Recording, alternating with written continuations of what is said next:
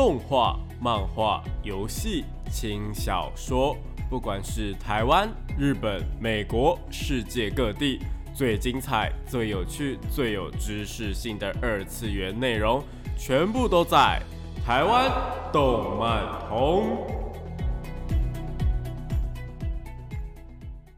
大家下午好啊！欢迎来到台湾动漫通二点零的节目现场，这里是复兴广播电台台北、台中、高雄 AM 五九四，台中 FM 一零七点八，我是你们的主持人电波 B B，可以找 B B 就好哦。脸书搜寻电波 B B 就可以找到我以及相关的节目资讯。那今天呢，会是一个怎么样的主题呢？今天呢，是我一个呃看到一个票选，就网友票选说，就是呃没想到会死的一个动漫的角色的一个呃投票啦，然后我就有感而发，就觉得说，哎，里面。真的有蛮多角色，就是我那时候真的是看到就是吓到，或者是看到的，就是直接就是觉得说哦怎么会这样？他们怎么会死这样子的一个角色？那我们今天就是进行这样的一个对谈，然后会牵扯到非常非常多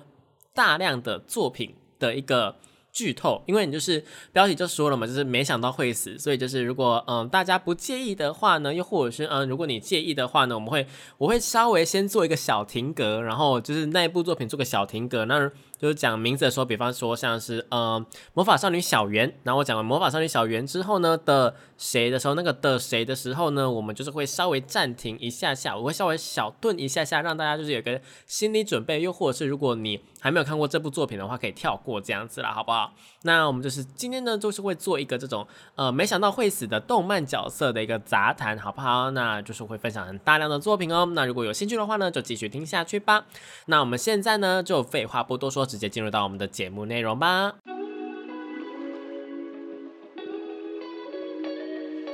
少年少女、热血感动、悬疑推理、恐怖血腥、寓教娱乐、恋爱放闪、BLGL，各式各样的动漫作品推荐，全部都在动漫推推。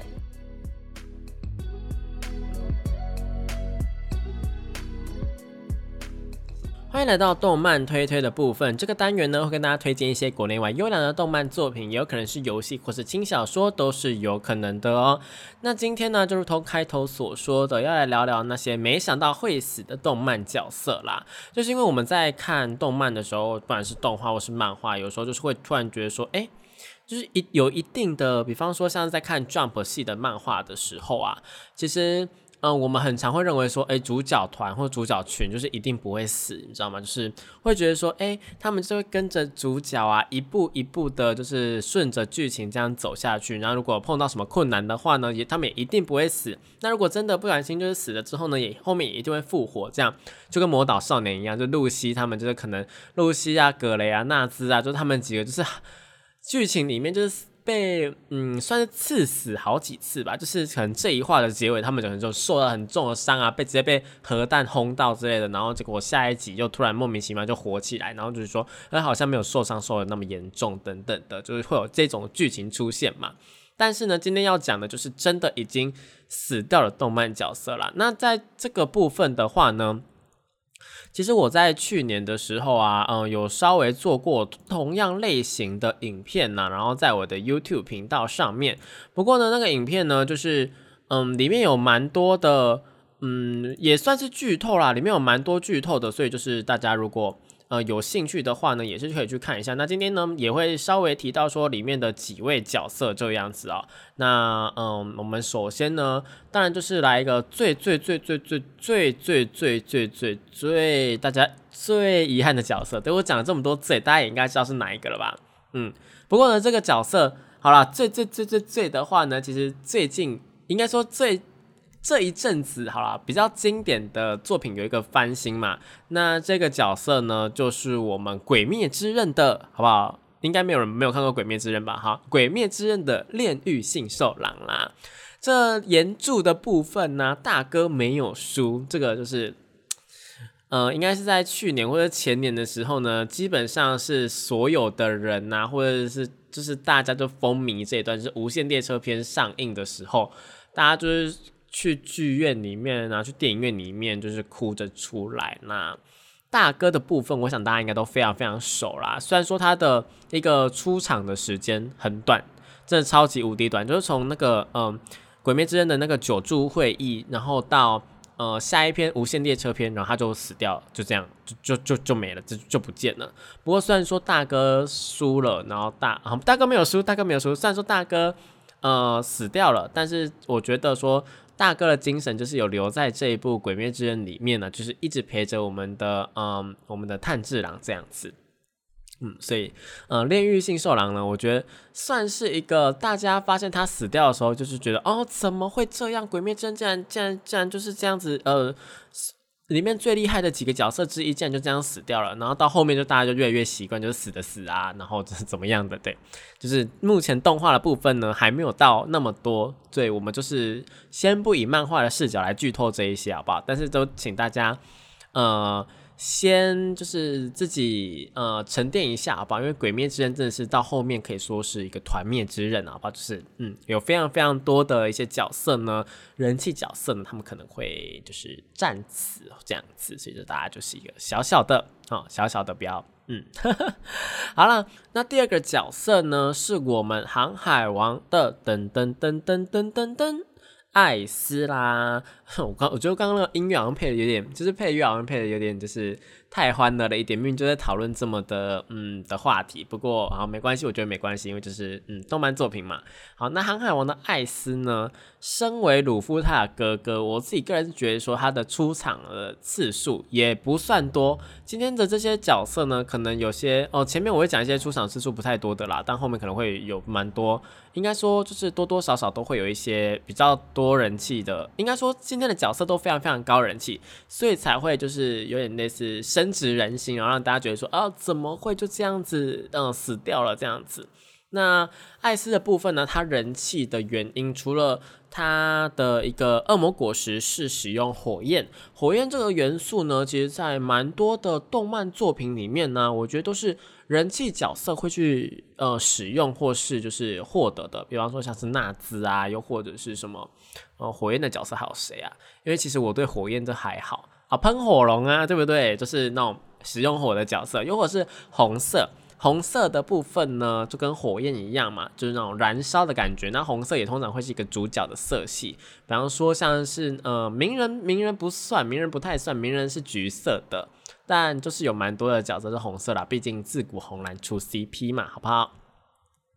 所以呢，艾斯他这个呃。火烧烧果实的火焰啊，然后他的火拳的招式啊，再加上他的造型，就是有点带点小雀斑，然后黑发，然后满身肌肉，然后又裸上身的一个打扮呢，其实是非常非常多的嗯动漫迷还蛮喜欢的，觉得非常非常帅气的。所以说当年就是在顶上战争的时候，然后呃尾田老师就是刺死了艾斯这一点，就是让大家就是大为震惊，就是觉得说啊怎么会这样子？嗯，我们的艾斯，我们的鲁夫的哥哥就是这样子就死掉了。就是当年我真的还蛮难过，就看到时候就眼睛睁大，你知道吗？就就说怎么会这样？然后那时候还是跟漫画连载的，就是那那个年代。然后到后面动画要再播一次的时候，又又又再被震惊了一次，就哦怎么会这样？然后鲁夫那么难过，对不对？就是那个画面，其实让大家。还蛮蛮印象深刻的啦，那就是航海王的艾斯跟我们的那个呃鬼灭之刃的岩柱呢，这两个角色就是火焰系的代表，然后都是还蛮让人震惊，说哎怎么会死掉的？那第三个角色呢，是我们 JoJo 的奇妙冒险的噔噔噔噔噔噔噔噔西萨。呃，其实 JoJo 的奇妙冒险这部作品呢，其实它。我是最近因为怪物弹珠跟我们上一次有说到 怪物弹珠跟九九合作嘛，那我才开始看九九。那我已经看到十之海的部分了，对我就是看的非常非常快速。那九九啊，嗯，其实里面有非常非常多的角色呢，他是都会去，嗯，怎么讲？应该说第一季跟第二季呢就死的死，然后第三季的时候还是有死，然后第到十之海的时候更是就是。被粉丝们戏称是团灭之海，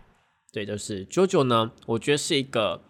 不吝啬去刺死角色、发角发给便发便当给角色的一部作品呢。那发便当给角色呢，当然就是有它的一个意义存在，比方说像是哎，这个战斗的篇章就是要凸显出敌人到底有多么厉害呀，又或者是呢，这个部分呢，想要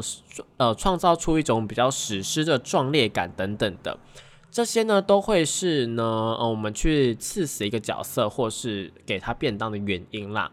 那其中呢，西西萨的部分呢是还蛮多，嗯，蛮多 JoJo 的粉丝会特别特别的去去觉得说，哦，难过的部分，因为呃，JoJo 这个 JoJo 它其实有一个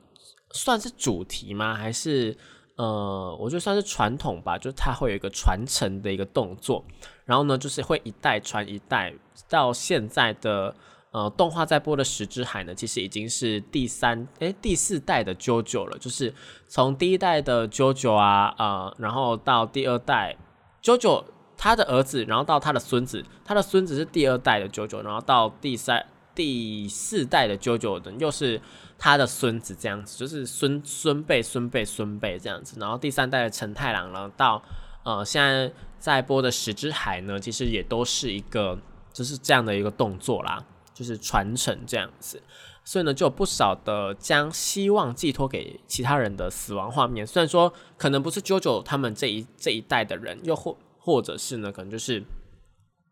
嗯，会是旁边的配角这样。那西萨呢，就是他跟在嗯战斗潮流，就是也就是我们的第二部，在九九的第二部当中呢，只跟呃吸血鬼去食食柱鬼。嗯，怎么讲？食柱男对食柱里面的男人去战斗的时候呢，就是不幸的落败。但是虽然说不敌，就是嗯败北了。那他在死前呢，还是使用了他最后的波纹。大家有没有很常听到？嗯，舅舅，这是我最后的波纹，你收下吧。这种就是比较比较戏剧化的那个。对，就是在讲西萨，然后西萨他就是将呃装有说解药，因为舅舅他中毒了，装有舅舅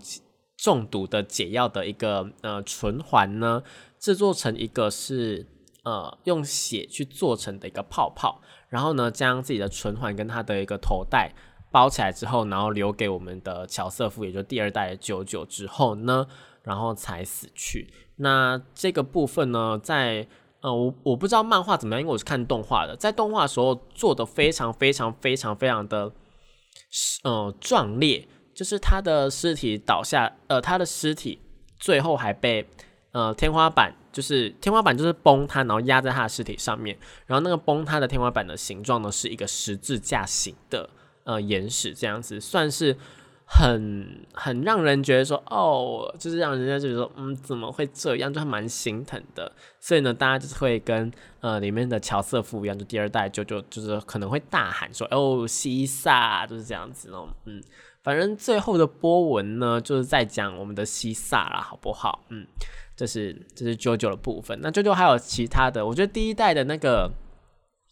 第一代戴帽子的大叔，就是跟他是西萨的爷爷，对。然后跟他的西萨的爸爸，就三代呢，都是用这种比较史诗的方式，然后去将一个嗯，将一个那个嗯，守护他人或为其他人奉献的一个精神，这样传承下去，我就觉得嗯，还蛮还蛮让人家难过的啦，好不好？那其他呢还有什么呢？其他的话呢？一些我们接着就小呃，应该说我想要来带一点比较不不那么有名的作品，也不能说不那么有名，就是比较没有到这么的大众的作品，就是比较进入到我们日本二次元的部分咯。那这些作品的话呢，就是大家就是尽量的，嗯，也不是说尽量的，就是如果你觉得这部作品你听到名字就说啊我还没看，然后我怕被剧透的话，那你就暂暂时跳过大概五分钟这样子哦。好，准备好了吗？好，那第一部作品呢，就是。呃，应该说第四部作品那是比较偏动漫类的，就是我们反叛的鲁路修。反叛的鲁路修，有没有大家有没有非常非常的想到非常多的角色，就是在里面丧命这样子，有没有？那如果你没有看过的话，记得我接下来要说的这个这个人呢，正是我那时候看到，真想说，哈，他就这样子，他就这样子走了，他就他就这样子吗？我真是吓到。这个人呢，就是我们的尤菲米亚利布泰布列颠尼亚。对，我们的尤菲嗯，我们的公主尤菲呢，她其实呢是一个很贴心的王女，就是公主啦。那她在不列颠不列颠尼亚王国呢，就是嗯，排名也没有到很很很前面。然后呢，和她跟大家的关系都很好，比方说像是嗯，第二王女啊，又或者是呃跟鲁路修，又或者跟鲁路修他妹妹，其实都是一个蛮好的关系。那他的骑士啊，Susaki 啊，也是一个 Susuki，对，嗯，对，就是他的骑士，白色骑士呢，也是非常非常非常的友好。所以当时呢，他来我们的十一区，我们叫 Area 十一，就是日本区的时候呢，他当总裁，呃，总裁吗？还是总督？反正就是管理这一区的管理人的时候呢。其实那时候鲁鲁修就想说，诶，如果是你当管理人的话，或许我们可以就这样子，就是好好的平安的度过这样。但没想到，因为鲁鲁修的一个不小心下了一个 code，他呃下了一个 guess，然后就是叫尤尤菲米亚就是去尤菲米亚去那个呃猎杀日本人，导致说就是他突然就是在那个呃颁布说，诶，日本人要跟嗯。一些不列颠尼亚人呢，就是我们要和平共处的时候呢，在那个很大很大的集会上，有非常非常多日本人的地方，突然冲上台去跟大家说：“我我们现在呢，嗯，就是要要给大家一个祝福啊，或干嘛？”然后就开始猎杀日本人。对，就是在一个说要和平的一个会议上面，然后开始猎杀日本人，让他从此呢就在那个世界观里面背上了一个臭名，就变成说他是在诈骗日本人。然后呢？又杀了所有的日本人，然后就是变成说，哎，好像变成一个非常狂暴的王女这样子。然后，但是其实全部都是鲁路修不小心，就他真的不小心，因为鲁路修还蛮后悔这件事情的，因为他觉得说，哎，搞不好共存是可以的，但到最后却变成这个样子，就让人家蛮难过的啦。那尤菲米亚的部分，那尤菲米亚他当时就是这样子冲出去，然后射射射射射，然后到最后呢，就是被被反算是被反击，然后射杀，然后就是倒下这样子。然后倒下的时候呢，他又因为那个命令的关系，就是他一直想要射杀日本人，但就一直流眼泪，然后一直一直一直在抗拒自己这样子，然后就是有一点我被命令了，我要做这件事情，但是我内心是非常非常抗拒这件事情，然后就是一个非常非常悲痛交加的一个状况下，然后在旁边的人的陪伴下面就这样过世了。这个其实让我还蛮震惊的，就是想说，哎，但是。应该说，就是虽然说蛮震惊的，让人家觉得说很难过，但就是就是因为鲁路修里面有非常非常多这种呃不应该存在又或者是意外产生的死亡，然后才会让人家觉得说鲁路修是一出非常非常神的动动画作品呐。那如果大家对鲁路修有兴趣的话，我真的真的非常非常推荐说还没有看过鲁路修的可以去看一下哦。那同样是鲁路修这一部作品，在第二季的时候啊，也有一位角色是让我非常非常难过的，也就是我们的夏利菲尼特。我们就是跟呃鲁路修非常非常好的那一个夏利。那夏利他呢的死亡呢，同样也是呃被被那个算是我觉得算是意外啦，也不能说算是意外，就是他。他因为说被鲁路修就是植入了虚假的记忆之后，然后或者是哦，因为他他一呃一开始是第二季的时候是几乎有非常非常非常多的人都被消除了记忆，就是知道说诶 Zero 是谁的人都被消除了记忆。然后呢，在他恢复记忆的时候呢，他就觉得说，哎，怎么会这样？我们我的人生怎么会突然多了这么多莫名其妙的记忆？这样，于是呢，就去找了我们的苏苏 Suzuki 还是什么，哦，朱雀啦，我们找了朱雀帮忙，然后结果又碰上鲁路修，然后让自己失控这样子，然后最后呢，就是有点类似知道说，哎，知道鲁路修的一个，呃。的一个他犯下了什么错，又或者是他做了什么事，就是他爸爸死掉这样子，就是有一个算是有一个觉得说，哎，鲁鲁修做了非常非常多坏事，但是我还是想要陪着鲁鲁修战斗，我还是想要跟鲁鲁修并肩作战。然后呢，就是这样的一个概念，然后想要找鲁鲁修跟他说清楚，说鲁鲁修不管你怎么样呢，我都会站在你这边的。结果就在这个过程当中，意外的被呃那个。鲁路修在这一季的时候，虚假的弟弟呢给杀死了，这样子算是一个蛮难过的事情呢。然后鲁临死之前呢，又对鲁路修就是告白，就是他跟他说，就是不管多少次，他都会喜欢上鲁路修这样子。突然就觉得说，哦哦哦，我就是怎么会这样？你怎么会夏利怎么会就这样子死掉呢？就让人家蛮难过的啦。那在重置版的剧场版当中呢，还好我们的夏利并没有死掉，对，就是做一个普通的女高中生这样子继续的一个监视，这样算是一个比较，也没有说比较好，因为我觉得说动画版的鲁路修其实就是因为有呃尤菲米亚跟那个呃夏利死掉，所以鲁路修呢的一个高度就被推到很高。大家我不知道大家在看动画的时候会不会去看弹幕这个东西，但弹幕的时候呢，很多人就会说什么哦，如果这个时候这个人死掉的话，那就会变成神剧这样。其实就多多少少有在呃讲这样子一个概念，就是很多作品呢，虽然说它可能很多主角很多角色让人喜欢，但是有的时候死亡呢，反而是会将剧情或者是这个人物的高度推得更高的啦，好不好？好了，那讲到这边呢，我们先暂时休息一下，听一首好听的歌曲吧。欢迎回到台湾动漫通二点零的节目现场，这里是复兴广播电台台北、台中、高雄 AM 五九四，台中 FM 一零七点八，我是你们主持人电波 B B。那现在回到我们动漫推推的单元呢，那今天呢就是跟大家聊聊有关于那一些就是没想到会死掉的一些动漫人物啦。这个呃这个部分呢，虽然说我们以前有做过类似的，不过今天就是一个二零二二的呃七月的版本，好吧？因为有非常非常多的更新，那我自己看的作品也有非常非常多的更新啦。那接下来呢，我想要讲到的这一位呢，算是一个，我觉得，嗯，我们就小提一下好了，因为我觉得他的他的死亡呢，也是造成大家蛮震惊的，那就是我们佐贺偶像是传奇的原因啦。那佐贺偶像是传奇，好像也不需要我们特别的去想说，好像要这个呃哒哒哒哒哒哒的动作，毕竟。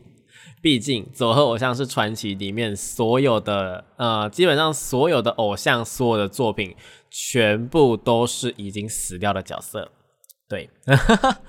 因为佐贺偶像，呃，佐贺偶像是传奇这一部作品啊，其实就是一个嗯丧尸偶像的一个题材啦。那就是有非常非常多的像是女高中生啊，又或者是一些什么暴走族啊，然后。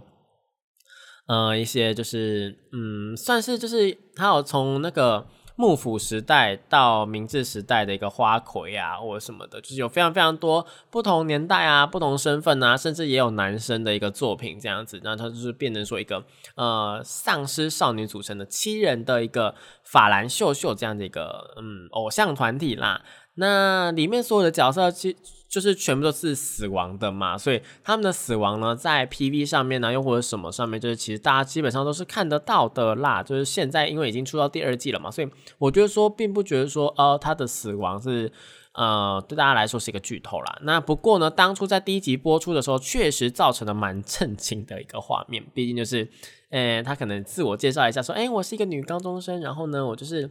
嗯，我我梦想是成为一个偶像，然后一一踏出他的家门，就马上被卡车撞死这样子。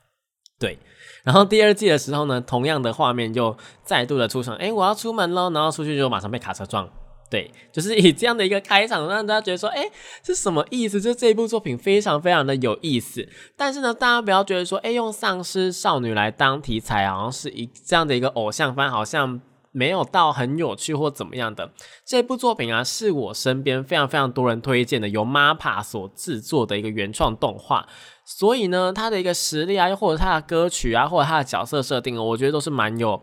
蛮到位的。尤其是里面有一个呢，算是嗯，认为自己是可爱女生的一个人呐。嗯，他算他觉得自己是女生嘛，好像也没有觉得说自己是女生，他就觉得说，哎，我自己是啊，应该说他的一个自我的性别的是嗯认识认知是，他觉得他自己是女生，所以呢，他算是一个跨性别的一个童星啦。虽然说他的生理性别是男生，不过呢，就是。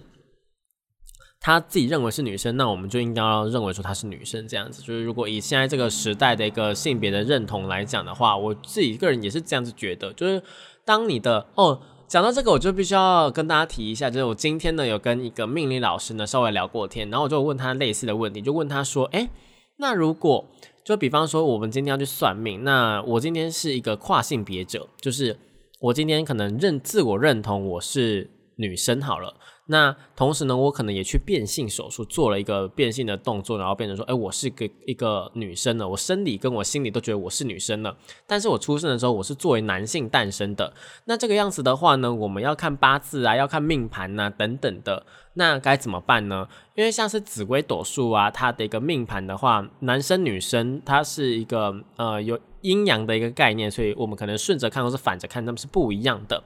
那在这个部分的话呢？呃，命理老师是跟我说，他自己呢，因为以前是就是从古老的时代，这种这种算命的东西，很多都从古老时代慢慢慢慢慢慢过来的嘛。那在那个年代呢，其实并没有这么的复杂，并没有什么男生女生就是会性别还会变来变去啊，又或者是呢。嗯，就是可能有同性恋等等，同性恋、异性恋、双性恋等等。那时候没有到那么复杂，就是那时候的那时候当然有同性恋、异性恋、双性恋或是性别认同的一个问题。不过呢，呃，那个时候就是没有人提出这些，也没有人知道这一些嘛，也没有人了解这一些。那一直到现在呢，呃，大家知道之后，其实命理老师他们其实也是有一个观察跟研究啦。那我今天跟我聊天那个命理老师就跟我说呢，他自己个人是觉得啦，呃，我们应该要以灵魂来看。就是呢，如果你今天认为你自己是个女生，那我就应该要以女生的视角、女生的命盘来帮你看你这个命盘这样子。那如果你认同你是男生的话，那我们就应该用男生的视角来做一个嗯观察这样子。那呃，关于这件事情，我们需不需要跟命理老师讲呢？呃，其实命理老师他们自己会有一个感应存在啦，就是他们会有个第六感啊，会会有个直觉在。所以就会跟你说，哎，你可能怎么样啊？你可能就是哪一方面需要做什么事情啊？他就会以一个男性或女性的角度来看这样。我自己个人是觉得说，还蛮、还蛮、呃，还蛮贴近人性的嘛。因为我是就是还蛮跟得上时代的啦，就是在这个方面上来讲的话。所以大家如果有要去算命啊，又或者怎么样的时候呢，你其实也可以。要么你就是直接跟命理老师说，哎，我可能我的我性别认同说，我觉得我自己是个女生，又或者是呢，哦，其实男生女生，然后同性恋，或是你的性向呢，其实也会影响到说，哎，你的命盘算出来的结果是怎么样子？因为可能，哎。我如果是喜欢男生的话，那我这个算出来的我的恋爱运啊，又或者怎么样，是不是需要用不同的角度来看？其实呢，这个命理老师他们多多少少会从你的呃说话的方式啊，或者是你这个人怎么样，然后去感应说，哎，你可能是同性恋，或是你可能是怎么样？当然看命盘的话，他们就是已经看了很多很多很多很多的命盘了嘛。那当然有一些命盘，他们就是呃认为说，哎，这个命盘可能他就是一个同性恋这样子，其实他们是有这种。嗯，经验存在的，但不是说那个命盘就一定是同性恋，而是说这个命盘的话呢，他可能，嗯，他看的非常非常多的同性都有类似的命盘、类似的命，然后就是有这样类似的一个结果这样。所以呢，大家可能就是稍微稍微去呃想一下，说，哎，你到时候如果你去算八字啊、算紫微啊、算这种比较中嗯东方的比较传统的那一种算命的方式的时候呢，你要不要跟老师讲这件事情？呃，其实是可以去考虑的。毕竟，如果老师他的 gay 啊，又或者是他的一个呃性别认同啊，或者是他的一个性别的一个。呃，意识比较比较弱一点点，他没有办法自己去凭经验意识到这件事情的话呢，跟他你可能会就是被算错命这样子啦，就是被算错说，哎，你可能怎么走怎么走怎么怎么走，但其实他是把你当成女生来算，又或者是把你当成异性恋来算。那如果你跟他说，哎，其实我是同性恋呢，又或者我是跨性别者的话呢，搞不好搞不好，我说搞不好，那算出来结果会比较准一点点啦，好不好？因为他就是做了一个蛮多研究的，对，所以我就觉得说，哦，这个说法我觉得我可以接受，我可以接受，好不好？好，讲太多了，我们就是 其实并不是要讲这个算命的部分。如果大家对算命有兴趣的话呢，其实我是可以开一个番外篇来讲的啦，好不好？就是。B B 的一个算命的一个经验，这样。但今天呢，因为我们是动漫节目，所以我们还是拉回到我们的主题来讲哦。那我们刚刚就是在讲说《佐贺偶像是传奇》这部作品有非常非常多的一个意外，也不是说意外死亡，就是它的开头就是个意外死亡的画面，我觉得非常非常的算是一个有趣的，但也是让人意想不到，因为我们今天的主题是意想不到的嘛。那其他还有什么呢？其他的话呢，因为这一段还剩下一点点时间呢，我们就再讲一个比较嗯比较大众一点的好了，也就是我们魔法少女小圆的学姐，我们的巴马美以及我们的美术沙耶香，对我们这两个角色呢，就是他们的死亡画面都让人家觉得说非常非常的震惊。马美学姐的部分呢，算是那个年代可能二零一一年的时候最让人惊讶的一个动画的画面了。毕竟就是诶，充满着爱啊，充满着希望啊，粉红色泡泡啊，然后糊啊糊啊，软软绵绵的那种感觉的一个魔法少女的作品，突然在第二集的时候，呃，带领大家那种。带领大家当成当魔法少女，然后训练大家的前辈呢，突然就被魔女给杀死了。对，就是这么的震惊，这样子，在当年真的是掀起非常非常非常非常大的旋风。那沙耶香呢，就是呃美术呢，她是一个比较比较硬的女孩子啊，就是她比较倔强一点点，然后但是她的内心其实也是非常非常的容易受到伤害的一个感觉啦，就是她。还是比较脆弱一点，她内心可能比较脆弱，她只是装的比较坚强而已。然后呢，她就是因为这样子一直不跟朋友们商量啊，一直逞强啊，到最后呢也是崩溃，然后变成了魔女，然后就直接死亡这样子。这两个角色呢，在魔法少女小圆里面呢，都是让人蛮震惊的。毕竟呢，呃。在通常在这种少女作品，又或者是比较梦幻的作品当中，当有一个角色黑化，又或者是有一个角色怎么样的时候呢？主角他们通常都会想办法想要去救他，或者怎么样的。那在救他的这个过程，我们可能就会有那个想象，觉得说，哎，他可能可以救成功啊，或者他一定会救成功，就会有这种想象存在。但是魔法少女小圆这部作品就是直接告诉你说，no，我们不这么做，我们就是直接让他死掉这样子，然后让我们就是有一个。打开我们的一个全新的视野的感觉，觉得说，哎，怎么会这个样子？然后我们这个，嗯，主要角色竟然就这样子挂了，我们的这个主角团就这样子挂了，让人家觉得非常非常难过了，好不好？好啦，那讲到这边呢，我们先暂时休息一下，听一首好听的歌曲吧。欢迎回到我们台湾动漫团二点零的节目现场，这里是复兴广播电台台北、台中、高雄 AM 五九四，台中 FM 一零七点八，我是你们的主持人电波比比。那今天呢，我们是一个杂谈的部分，就是在讲令人意外的呃死，令人意外的死亡的动漫角色，这样子，就没想到会死的动漫角色啦。那我们刚刚讲了蛮多作品的，比方说像是我们的《鬼灭之刃》呐，又或者是我们的《航海王》啊、《JoJo》啊，然后呢还有《魔法少女小圆》等等的，还有《鲁路修》，我自己个人觉得非常非常非常的难过这样子。那其实呢，作为一部呃动漫作品呢，那它死亡的角色并不一定只有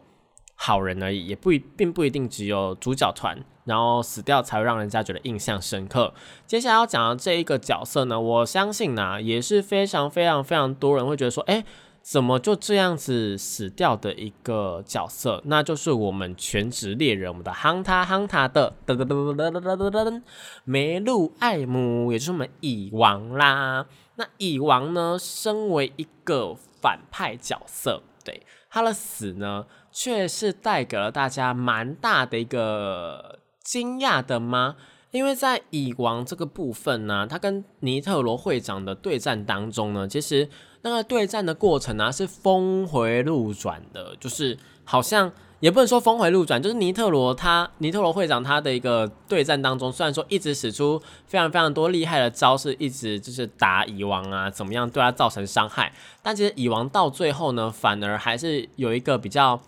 怎么讲？就会觉得说好像不会死，就是说我是他真的太强大了，然后没有办法，也不能说没有办法，就是就是他是一个非常非常强大的存在，好像尼特罗会长没有办法战胜他的这种感觉。但没想到啊，在最后的最后呢，受到了炸弹蔷薇的攻击，就是人类的恶意，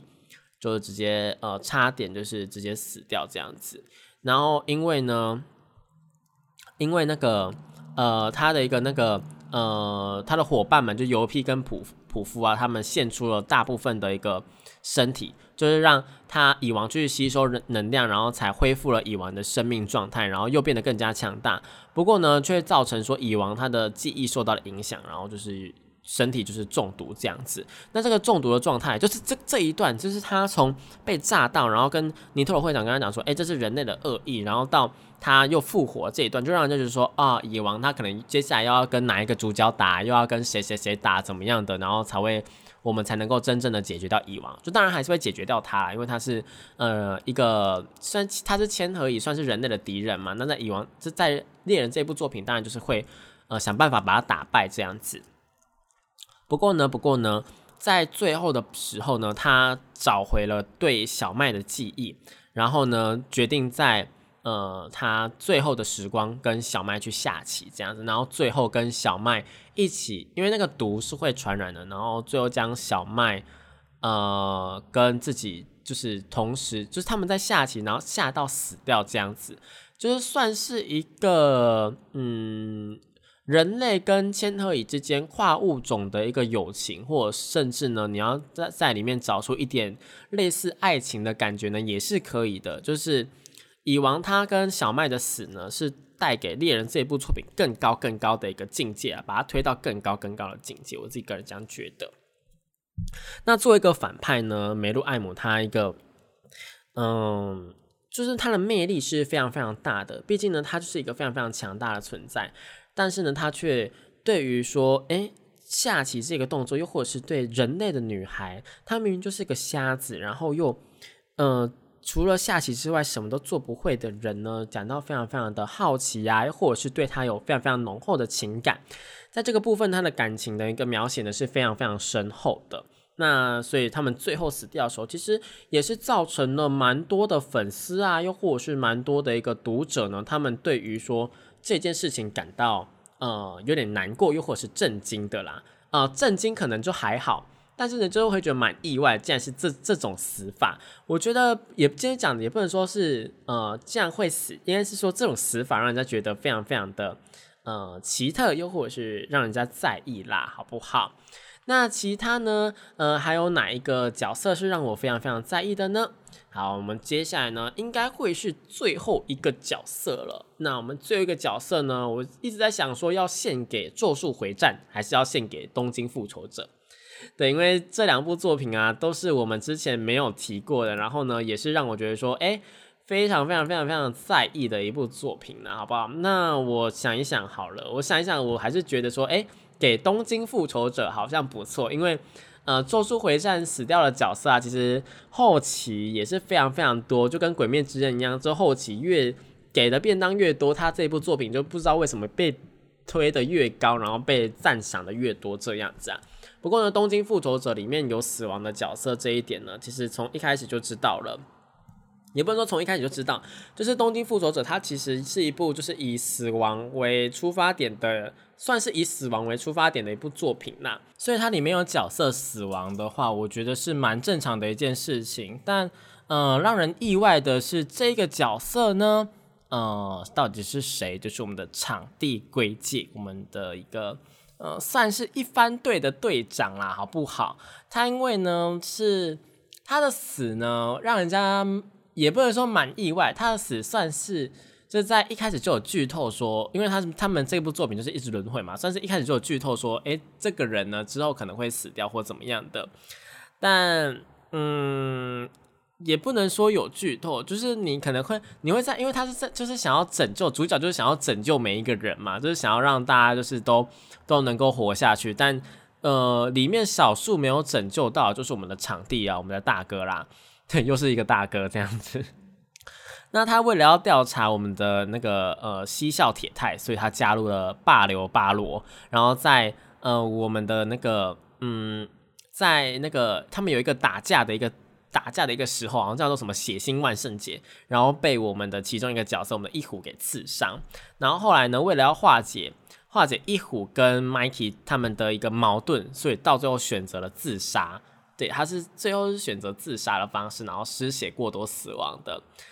算是呃他的死法呢，算是我觉得蛮壮烈的。他跟 JoJo 的那种感觉有点类似，就是让前人就是乘着自己的意志，然后就是这样的继续活下去。不过呢，因为因为他是卧底的关系，所以有点类似以。我觉得这个剧情就是有点类似他以这个自杀的方式，然后证明自己的清白的感觉，让人家觉得还是有点难过了。而且他后面跟随的一些小弟们，就是真的、真的、真的会让人家就是看他们的表现、看他们的表情，或者看他们的一些剧情，跟他们对话，就让人觉得很难过啦。那而且这个场地这个人呢，其实他是创造了东万的一个，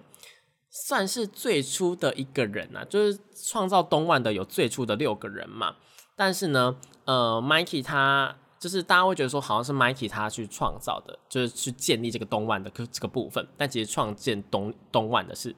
我们的场地这样子。那他的死呢，其实就造成了一个蛮大的一个回响啊，就是大家说，大家那时候其实是有在推特上面有非常非常多人发文说，哎，怎么真的让他死了？会不会还有呃主角他会不会再回归一次啊？等等的。那我当时看到这一段剧情的时候，也是蛮蛮 shock 的，我也以为说，哎，会不会就是哪一次的轮回啊，哪一次的呃回到过去，然后这个场地大家。呃，场地哥就会复活这样子，但是后来就是没有，嗯，就是没有，好不好？就是让人家觉得说啊，就这样子嘛，就是着实的让人家有点难过啦。啊，那另外一位呢，我们刚刚说就是咒术回战要讲的呢，也就是我们的一个吉野顺平的部分呐。那吉野顺平那就是在前面蛮前期跟虎杖就是蛮友好的部分嘛。但吉野顺平啊，我自己个人就觉得说他的死呢，算是把也一样是把。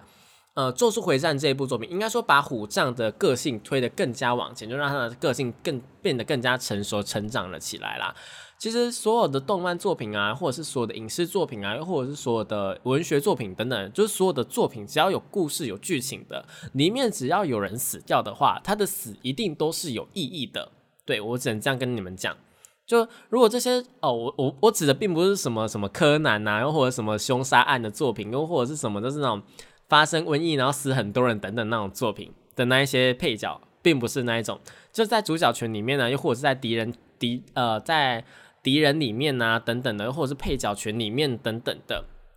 这些角色的死亡呢，都一定有它的意义存在。然后呢，这些意义呢，就是会让呃不管是会让主角里面的人啊，男主角、女主角啊，男配角、女配角啊等等的，他们的心灵上有一个成长，又或者是推动整个剧情，因为他的死，所以我们要做什么事情等等的。又或者是让整个作品它的一个壮烈的程度变得更加的，嗯，变得更加壮烈，就整个作品升华的感觉啦。